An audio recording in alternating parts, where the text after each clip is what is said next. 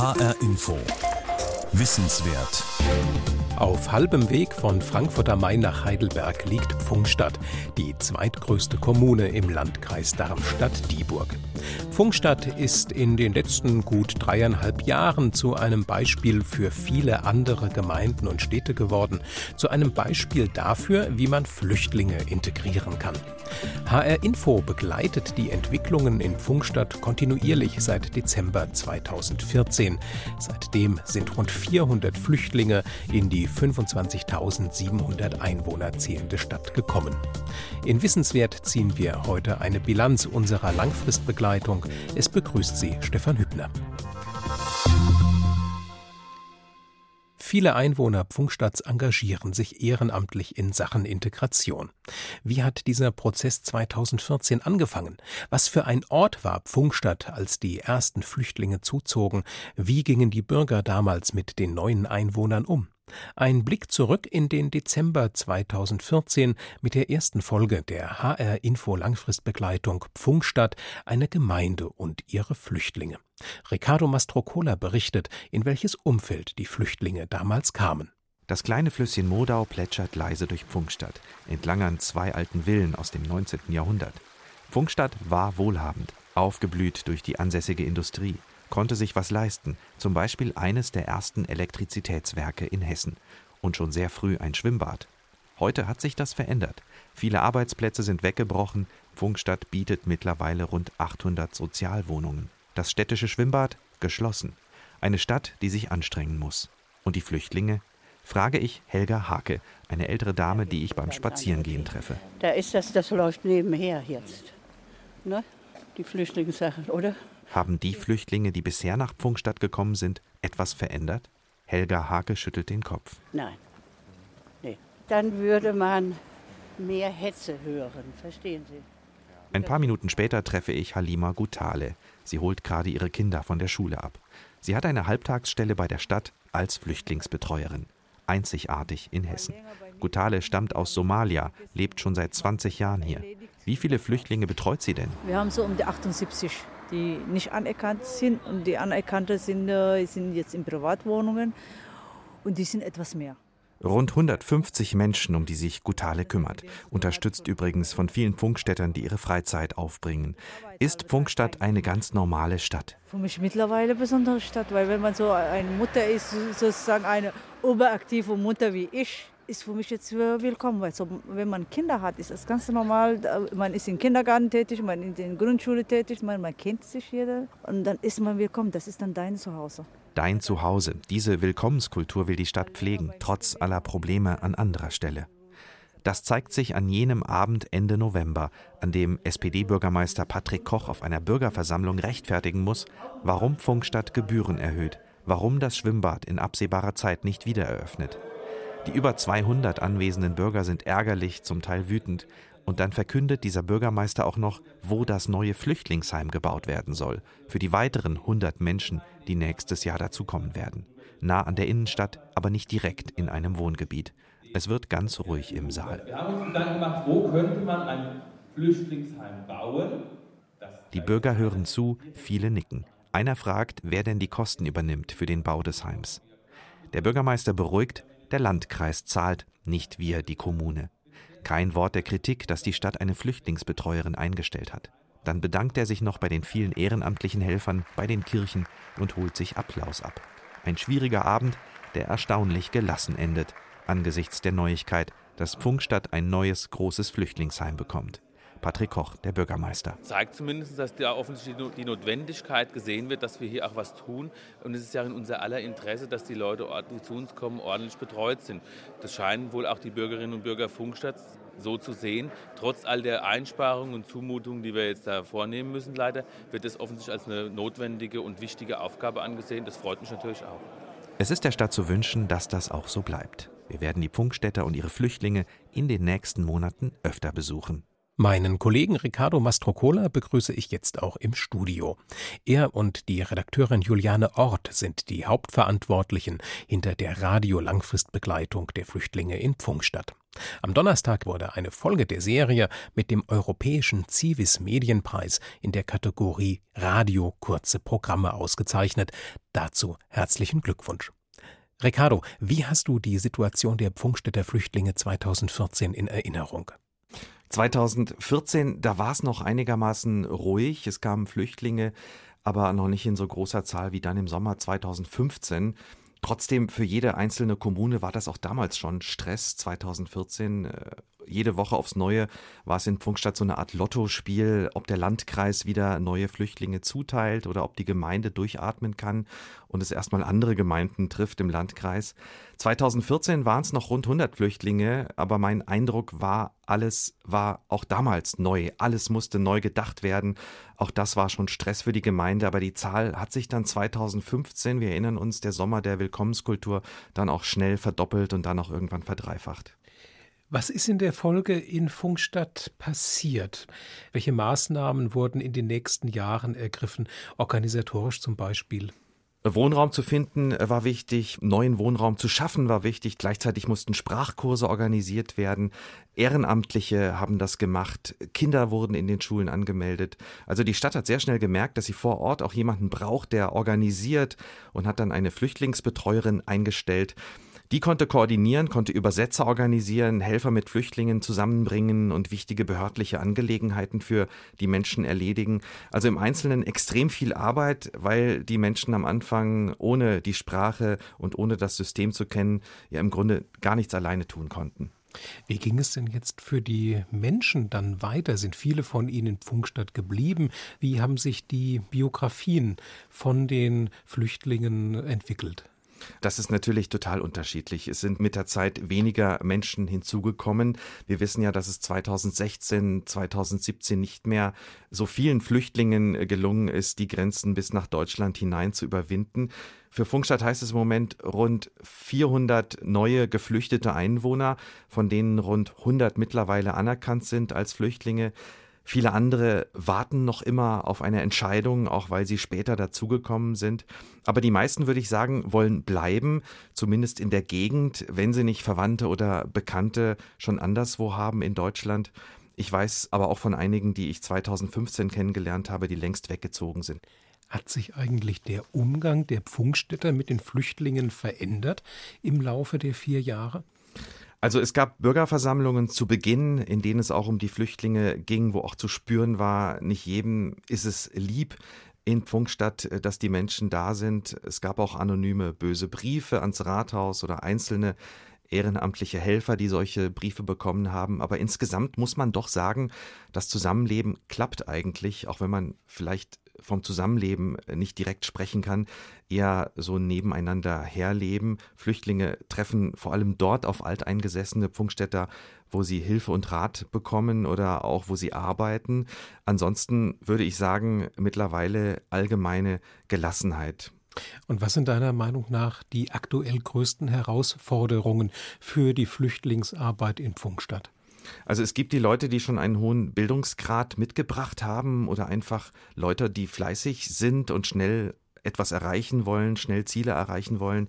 Die schaffen das auch und von solchen Beispielen haben wir auch wieder zuletzt berichtet, aber das sind eher wenige. Die arbeiten im Schnellrestaurant oder im Pflegedienst, machen eine Ausbildung, lernen nebenher auch weiterhin Deutsch. Aber es gibt eben auch eine große Zahl von Menschen, die resigniert haben, die man nicht so einfach trifft. Manche weil sie keine Bleibeperspektive haben, andere, weil sie einfach nicht die Kraft aufbringen, ein ganz neues Leben zu beginnen nach all dem, was sie erlebt haben. Äh, manche werden depressiv, manche kämpfen mit Traumata und da ist dann Integration natürlich noch ein ziemlich weiter Weg. Aber genau darum geht es, glaube ich, im Moment für die Kommune. Diese Leute brauchen noch längere Zeit Hilfe, vielleicht auch für immer. Andere muss man stärker anschubsen, damit sie nicht zu Sozialfällen werden. Und das versucht die Gemeinde im Moment auch verstärkt. Wie sich die Lage in Pfungstadt aktuell gestaltet, dazu ein Stimmungsbild von Raphael Stübig und Petra Demand. Im Warenkorb im Pfungstädter Gewerbegebiet werden gerade Lebensmittel angeliefert und von ehrenamtlichen Helfern sortiert. Das könnt ihr alles wegwerfen, bitte. Ja, gut, ja. Immer mittwochs versorgen Heidi Neb und viele andere ehrenamtliche Helfer Bürger mit kleinem Geldbeutel mit frischem Obst, Gemüse, Nudeln und anderen Grundnahrungsmitteln. Da geht hier lustig zu. Will jeder zuerst stand, obwohl sie Zeit haben. Die haben alle Angst, zum Schluss bekämen sie nichts mehr. Was auch manchmal der Fall ist, ganz zum Schluss wird es halt ein bisschen knapper, so manche Sachen. Ne? Wir, wir haben ja auch wesentlich mehr Flüchtlinge noch dazu bekommen. Also wir sind schon bei 120 Familien und die haben alle ein paar Kinder. Die Warteschlange ist so auch deutlich länger geworden. Warenkorbsleiterin Rosel Hopf kennt aber auch langjährige Kunden, die jetzt nicht mehr gerne kommen. Also auch unsere der Rentner, Langzeitarbeitslose, die fühlen sich manchmal nicht so ganz wohl bei uns. Das muss man sagen, weil unsere jungen Männer, die sind natürlich ein bisschen egoistisch. Die stumpen, die stoßen, die stehen vorne dran. Auch die Polizei musste deswegen schon mal anrücken. Guten Tag. Ottmar Fritsch, der als Schutzmann vor Ort auch für die Flüchtlingsunterkünfte in Pfungstadt zuständig ist, erlebt aber meist einen ruhigen Dienst. Aus jüngerer Zeit fällt ihm nur ein größerer Einsatz ein. Da gab es diesen Vorfall, dass die Bewohner dort äh, gefüllte Beutel mit Kot auf die Jugendverkehrsschule geworfen hatten. Da gab es einen Termin, wurde das Ganze besprochen und am nächsten Tag war es mehr oder weniger behoben, das ganze Problem. Beschwerden aus der Nachbarschaft von Gemeinschaftsunterkünften kommen Oliver Hess, dem Leiter der Polizeistation Pfungstadt, ansonsten aber kaum zu Ohren. Klar gibt es das ein oder andere Mal ein Problem mit Ruhestörung, aber das hat also nichts unbedingt was mit Flüchtlingen zu tun, sondern das hat was mit dem Zusammenleben zu tun, dass der ein oder andere, wenn er eine Feier macht, äh, mal über die Stränge schlägt. Aber ich sage mal, das ist kein Maß über das hinaus, was äh, ganz normal in der Bevölkerung jetzt bei uns auch stattfindet. Das bestätigen mir auch Anwohner im Gambrinusviertel. Seit gut einem Jahr sind dort Flüchtlinge in einer umgebauten Gaststätte untergebracht. Vor dem Einzug der ersten Bewohner hatte es im Umfeld auch kritische Töne gegeben. Jetzt, ein Jahr später, sagt dieser Nachbar. Ich möchte so sagen, es ist ruhiger als zur Zeit der Kegelbahn. Aber gehen Sie mal hier die Bergstraße rein, fragen Sie die mal, was mit Ungeziefer ist, mit Ratten und so weiter. Angeblich werfen die angeblich ich weiß es nicht, werfen die Leute ihre Essensreste in den Garten. Auch das wird mir bestätigt von einem Ehepaar, das aber kein Radiointerview geben möchte, weil die neuen Nachbarn ja ansonsten alle sehr nett seien. Nach Gesprächen mit Bürgern, mit der Polizei und ehrenamtlichen Helfern habe ich den Eindruck, Flüchtlinge werden inzwischen als Nachbarn akzeptiert, als Pfungstädter aber noch nicht. Ihre Integration in die Gesellschaft ist noch ein langer Weg.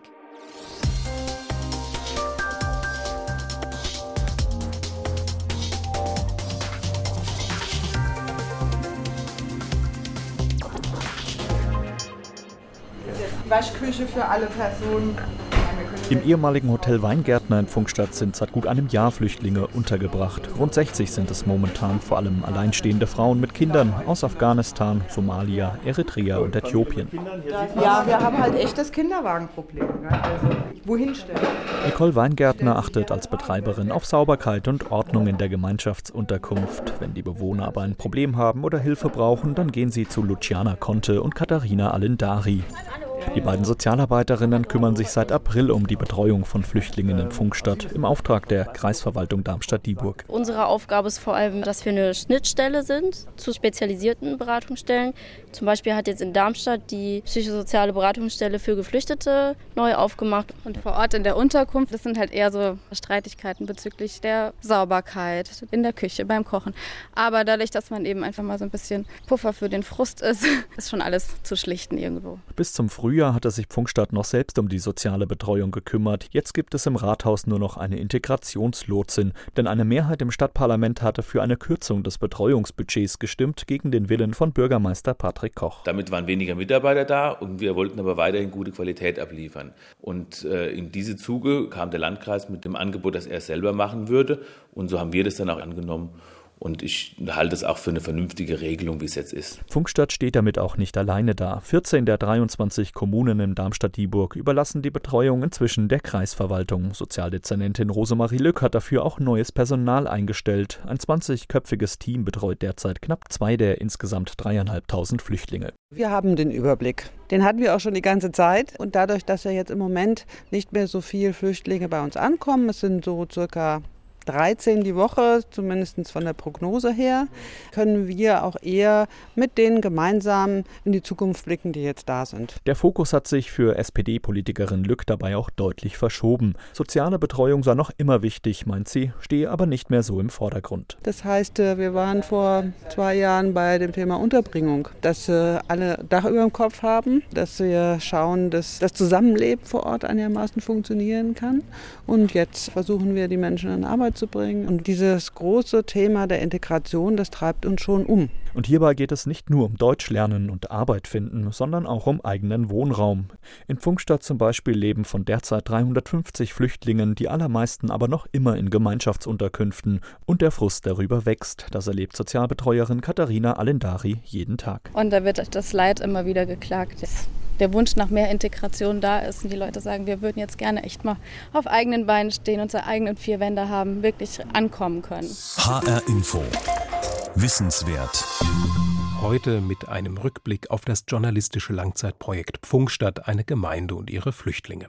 Gast im Studio ist mein Kollege Riccardo Mastrocola, der das Projekt als Reporter betreut hat. Riccardo, wie kamt ihr 2014 konkret auf den Schauplatz Pfungstadt? 2014 hatte sich das angekündigt, dass immer mehr Menschen kommen werden. Wir haben in der Redaktion dann überlegt, wie wir berichten wollen, kamen zu dem Schluss, dass wir uns eine Gemeinde heraussuchen sollten, nicht zu groß, nicht zu klein, nicht zu reich, nicht zu arm, irgendwie eine Art Durchschnittsgemeinde, in der wir beispielhaft zeigen könnten, wie sich Flüchtlingspolitik lokal entwickelt, nicht als Musterbeispiel oder Vorbild für andere, sondern ganz klar stellvertretend für viele andere Gemeinden und ihre Einwohner, die damals und auch jetzt noch Ähnliches erleben. Und am Ende kam eben Funkstadt dabei heraus und aus diesem Mikrokosmos Funkstadt erzählen wir eben regelmäßig. War denn von Anfang an klar, dass das Ganze eine Langfristbegleitung werden soll? Das war nicht klar am Anfang. Es war nur klar, dass wir ein paar Monate intensiv hinschauen wollen alteingesessene Pfungstädter und Flüchtlinge kennenlernen wollen. Dann haben wir nach vier Monaten erstmal gesagt, okay, wir beenden das Projekt. Wir haben viel erzählt, viel erfahren. Und dann kam in der Redaktion aber auch immer wieder, über mehrere Monate hinweg, immer wieder die Frage auf, wie machen die das eigentlich in Pfungstadt, jetzt wo es wieder neue Debatten gibt in der Flüchtlingspolitik. Was ist mit dem Wohnraum? Was ist mit der Integration? Schauen wir doch wieder nach Pfungstadt. Da haben wir die ersten Erfahrungen gemacht, da haben wir die Vergleiche und dann sind wir halt immer wieder dort angetreten und haben von dort berichtet. War denn die Funkstadt-Thematik für dich die erste journalistische Auseinandersetzung mit Flüchtlingen oder hattest du dich damit schon früher beschäftigt?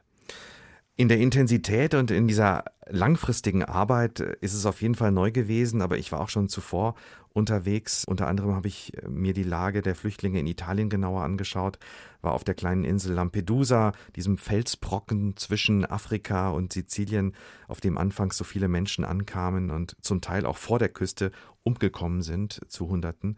Ich war später auch auf Sizilien in Lagern unterwegs oder in Kalabrien in Süditalien, wo viele Flüchtlinge auf der Straße leben, in Slums leben, sich als Tagelöhner durchschlagen. Übrigens, bis heute hat sich daran auch nicht viel geändert. Du kennst also zwei extreme Pole auch der Flüchtlingsthematik. Wenn du das miteinander in Bezug bringst, wie beurteilst du die Lage in Pfungstadt? In Italien ging es vor allem um Erstversorgung. Da ging es ums Ankommen, um viele hunderte Menschen, die plötzlich an einem Strand ankommen, die plötzlich mit einem Schiff ankommen, wo die medizinische Versorgung erstmal erledigt werden muss, wo die Leute erstmal erkennungsdienstlich äh, behandelt werden und dann gefragt wird und überlegt wird, wohin kommen sie als nächstes. Dann erst wurden und werden sie in größere Lager gebracht. In Deutschland funktioniert das System ein bisschen anders. In Deutschland hat man sehr schnell am Ende dieses Prozesses Gemeinden, die sich kümmern. Das ist in Italien nicht so klar geregelt. In Italien gibt es einfach nur ganz bestimmte Gemeinden, die mitmachen. Andere sind da vollkommen draußen. Das heißt, es ist sehr viel zentraler, das System in Italien. Und es sind auch schlicht und einfach sehr viel mehr Flüchtlinge in Italien. Und in Funkstadt, äh, würde ich sagen, war wie in vielen anderen hessischen Gemeinden auch die Logistik natürlich ein Problem. Aber dadurch, dass es auf viele, viele Gemeinden verteilt war, war es trotzdem machbar und organisierbar. Und man hat sich dann auch innerhalb weniger Monate eigentlich darauf eingestellt, die Menschen aufzunehmen und hat selbst eigentlich ein System entwickelt, mit dem man mit dieser äh, Lage zurechtkommen konnte. Und wie bist du als Reporter von den Funkstädtern aufgenommen worden? Ich würde sagen, auf jeden Fall eine große Offenheit, sei es im Rathaus, sei es bei Ehrenamtlichen oder auch bei Flüchtlingen, die ja oft überhaupt nicht einschätzen konnten, was da möglicherweise mit dem passiert, was sie da erzählen. Sind dir aus der Zeit deiner Reportagen bestimmte Menschen oder Erlebnisse in besonderer Erinnerung geblieben? Also da gibt es natürlich viele, die mir einfallen würden, aber wenn wir jetzt ganz aktuell auf diese Woche schauen, in der wir auch berichtet haben, einen jungen Afghanen habe ich letztes Jahr schon kennengelernt, schnurstracks ist er einen Weg eingeschlagen, hat äh, jetzt gerade steckt er mitten im, im Schulabschluss, macht seinen Hauptschulabschluss, hat einen Job im Schnellrestaurant, alles ganz offiziell, äh, sozialversichert und zahlt Steuern. Er äh, zieht jetzt in eine eigene Wohnung, finanziert die selbst. Trotzdem weiß er nicht, ob er bleiben kann. Er sagt, egal, wenn Deutschland äh, ihn dann trotzdem zurückschickt, dann hat er eben in der Zeit trotzdem etwas für sich getan, hat die Zeit für sich genutzt und hat ganz nebenbei auch Steuern in Deutschland gezahlt. Wird die Serie denn weitergehen? Also ich glaube, das Thema wird uns nicht loslassen, weil es die Menschen in den Gemeinden bewegt, weil es die Politik in Deutschland bewegt, in ganz Europa bewegt und weil meiner Meinung nach auch weiterhin Menschen zu uns kommen werden wollen. Wir müssen damit umgehen und ich kann mir gut vorstellen, dass wir natürlich dann auch wieder aus Funkstadt berichten. Vielen Dank, Riccardo Mastrocola. Zum Schluss unserer Sendung über das journalistische Langzeitprojekt Pfunkstadt, eine Gemeinde und ihre Flüchtlinge, hören wir jetzt noch einmal eine ganz aktuelle Folge der Serie. Dazu hat Riccardo Mastrocola einen Schrebergarten am Rand von Pfunkstadt besucht. Deutsche, Syrer, Afghanen und Eritreer teilen sich diesen klischeehaft urdeutschen Ort. Ordnung muss sein. Den Satz haben nicht nur die Deutschen gepachtet. Der Schrebergarten ist in 14 kleine Parzellen aufgeteilt, jede ungefähr 5 mal 5 Meter groß, markiert mit rot-weißem Absperrband. Das haben die Flüchtlinge so gewollt, sagt Frank Liebig. Ihm gehört der Garten. Eine Parzelle beackert er selbst, den Rest teilt er. Und wenn ich mal nicht da bin, dann kommen Jungs und ich habe hier jemanden, zum Beispiel der Bassam, der kommt dann. Kannst du mal kurz meine Sache wässern? Frank und der Syrer Bassam sitzen unter einem kleinen Pavillon in der Mitte des Schrebergartens. Zwei Tische darunter, ein paar Stühle und ein Grill. Die Sonne scheint, die Stimmung ist entspannt und herzlich. Garten gut, alles, alles gut, Frank. Ich, ich komme mit Frau, mit Familie, Kinder spielen, alles gut. Mit dem Sprachelernen hat der Familienvater Bassam große Probleme, aber er versteht ihn trotzdem gut, sagt Frank. Aus einer Idee hat Frank Liebig ein privates Projekt gemacht. Ich bin morgens aufgewacht und hatte den Traum, den Menschen etwas Land zurückgeben, die ihr Land verloren haben durch Krieg, durch Verfolgung. Der Garten ist offen. Es gibt keine verschlossenen Türen wie in den benachbarten Grundstücken. Der Kontakt zu den Nachbarn ist da, auch sehr freundlich, aber nur sporadisch. An diesem Nachmittag zum Beispiel ist niemand zu sehen. Es ist auch keine typische Kleingartenkolonie mit reger Nachbarschaft, sondern eher ein abgelegener, ruhiger Ort am Rande der Stadt. Gibt es denn eine Gartenordnung? Regeln, wie man sie aus Kleingartenkolonien kennt? Dass hier der Sitzplatz sauber gehalten wird. Die andere Regel ist, dass, dass es unser Garten ist und dass jeder was macht. Ali aus Afghanistan, auch ein Familienvater, kümmert sich gerade um sein Gemüse. Wir haben Tomaten und Zucchini und Radieschen, Paprika und Zucchini, die gepflanzt, ja? Er bedauert allerdings, dass er hier kaum Deutsche kennenlernt. Ali sucht durchaus den Kontakt, kennt auch die Leute von den Nachbargrundstücken, weiß genau, zu welchen Uhrzeiten sie zum Pflanzengießen kommen. Er zeigt hinüber. Ich habe mit diesem Garten auch Freunde und andere auch. Ich möchte gerne mit deutschen Menschen Kontakt haben, dass ich gut Deutsch sprechen kann. Ein junger Syrer steht ein paar Meter entfernt, in der Hand zwei Gießkannen. Er hat dunkle Ringe unter den Augen, ist etwas unsicher, fängt dann aber an zu erzählen dass er keine Ahnung hat vom Gemüseanbau, aber eben raus muss aus der Sammelunterkunft ins Grüne. Auch er sucht Kontakt zu alteingesessenen Funkstättern, aber es ist nicht leicht. Nein, leider nicht. Ich versuchte viel. Hier, ich wohne seit neun Monaten, ich kenne keine Leute. Ich habe versucht zwei, dreimal Hallo zu sagen. Viele Leute sagen Hallo, viele Leute sagen nichts. Hier im Schrebergarten sind es die üblichen Verdächtigen. Seine syrischen Bekannten, Afghanen, Eritreer. Sie bleiben unter sich eher ungewollt. Immerhin ist Frank da, der Funkstätter, der hier alles zusammenhält. Und es ist schön und es macht Spaß, man kommt hier gern raus. Ein Stück Freiheit, Zeit zum Nachdenken und eine Gemeinschaft, das bietet der Flüchtlingsgarten von Funkstadt und das ist schon viel. Aber der Wunsch nach regem Kontakt mit mehr Funkstättern, der bleibt erstmal aus. Für Frank Liebig wiederum ist es eine große Bereicherung. Dann muss er los und verabschiedet sich noch sprachgewandt. Alhamdulillah, du weißt. Assalamu alaikum. Ich sag ma ich sag Chodafes, ich mach Tschüss. Das war HR Info Wissenswert mit einem Rückblick auf die journalistische Langfristbegleitung der Flüchtlingsintegration in Pfungstadt. Wenn Sie die Sendung noch einmal hören wollen, es gibt sie als Podcast auf hrinforadio.de. Dort finden Sie auch viele andere Wissenswertsendungen, ebenso wie in der ARD Audiothek App fürs Handy. Es verabschiedet sich Stefan Hübner.